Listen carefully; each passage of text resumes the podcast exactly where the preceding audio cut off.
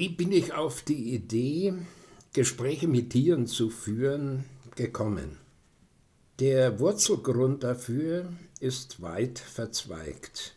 Ich habe viele Sachbücher zu kulturellen Themen geschrieben und da stößt man immer wieder auf Tiere. Natürlich vor allem in der Kunst.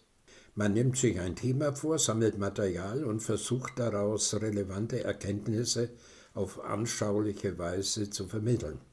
Bei Texten wie den Tiergesprächen jedoch kann man so nicht vorgehen, kann sich nicht hinsetzen und sagen, so jetzt schreibe ich eine Tiergeschichte. Es handelt sich um Einfälle, die zunächst wie Zufälle aussehen. Zufall sei mit Bindestrich gedacht. Eine Idee fällt einem aus irgendwelchen Gründen zu. Es handelt sich also in gewissem Sinne um poetische Texte, denn in der Dichtung spielt die Intuition eine entscheidende Rolle. Nicht was den Grund, sondern was den Anlass zu den Texten betrifft, der ist konkret feststellbar. Wegen einer Lungenembolie lag ich auf der Intensivstation des Krankenhauses mit vollem Bewusstsein und hatte große Todesangst.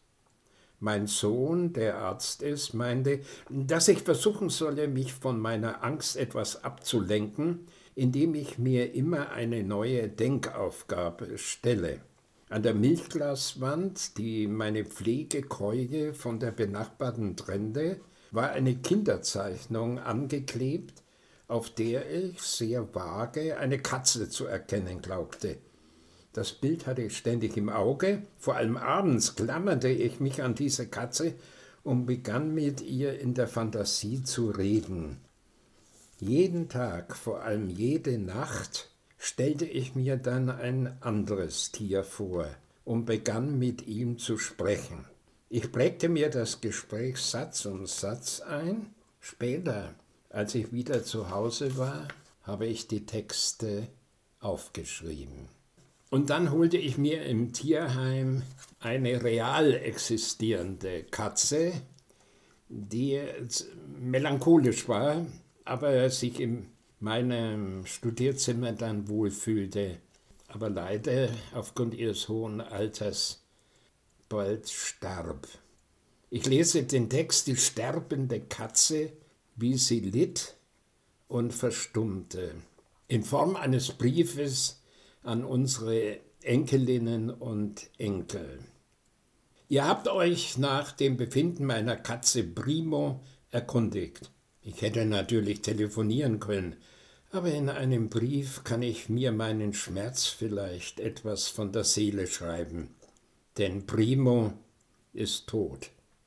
Als sie plötzlich schwer krank wurde und nicht einmal mehr auf ihren Sessel springen konnte, hat sie sich immer zu mir an den Schreibtisch geschleppt und ihren Mund bewegt, als ob sie sprechen wolle. Da habe ich sie dann getröstet, wie man es eben so tut. Es wird schon wieder besser. Das habe auch die Tierärztin gemeint und ich hole jetzt in der Apotheke die Medizin und so fort. Aber Primo wollte gar kein Gespräch mehr führen. Ihre Augen sagten, ist ja sinnlos. Warum soll ich sprechen? Ich habe nichts mehr zu sagen. Am Ende bleibt man stumm. Ich muss euch da etwas gestehen, was ihr natürlich schon wisst. Tiere können gar nicht sprechen. Da werdet ihr mich tadeln. Warum hast du dann so viele Gespräche mit ihnen geführt? Die Sache ist so. Man kann durchaus mit Tieren sich über viel unterhalten, weil man doch hört, was sie nicht sagen. Das verstehen wir nicht, werdet ihr entgegnen. Tröstet euch. Ich verstehe es auch nicht. Zurück zu Primo. Sie ist gestorben. Bei Tieren sagt man verendet. Warum nur bei Tieren? Jede Kreatur, auch der Mensch, findet sein Ende und das Wort meint auf elende Weise sterben. So ist es. Sterben ist immer elend. Aber in eurer Jugend braucht ihr euch solche Gedanken nicht machen. Es kann ihr doch nicht schaden, wenn ihr euch solche Gedanken dennoch macht. Ist ja nur ein Tier, sagen viele. Soll man aber nicht sagen. Als Primo leidend vor mir saß und ich ein wortloses Gespräch über Augenblicke mit ihr führte, wir blickten uns einfach nur still an, ist sie immer menschlicher geworden. Das ist rätselhaft. Und rätselhaft soll es bleiben. Siehe da, eine sterbende Katze. Ecce homo ist mir da ständig eingefallen, aber jede Blasphemie liegt mir fern. Ihr wisst ja, mein Verhältnis zu Tieren ist, ihr würdet es so sagen, cool. Zwar einfühlend, aber distanziert. Nähe über Distanz. Primo saß selten auf meinem Schoß. Auch sie legte auf Abstand Wert. Ich bin ein Ich, sagte sie in einer lautlosen Unterhaltung. Nun glaubt sie, ohne es zu sagen, dass sie nicht verstehe, dass ich, der sie doch stets ordentlich gepflegt hatte, sie mit einer so schlimmen Krankheit gestraft hätte. Das tat mir sehr weh, da sie offensichtlich dachte, der Mensch würde das Tier ins Elend stürzen. An sich hatte Primo durchaus recht. Der Mensch ist ein Wolf, vor allem auch dem Menschen. Homo homini lupus. Der Mensch ist des Menschen Wolf. Ihr habt ja Latein in der Schule.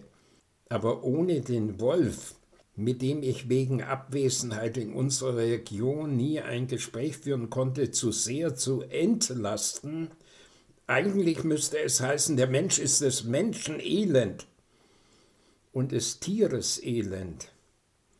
Doch ich war Primo gegenüber eigentlich immer human, also ihr eine gute partnerschaftliche Kreatur.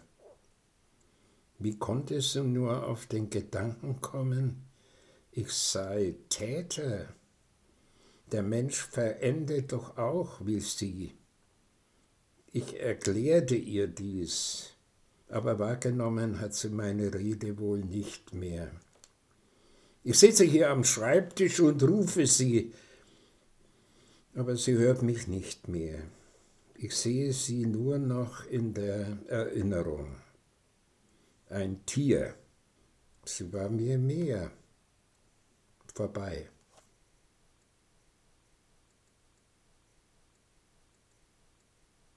Hallo Hermann, rief ein Frosch vom nahen Teich.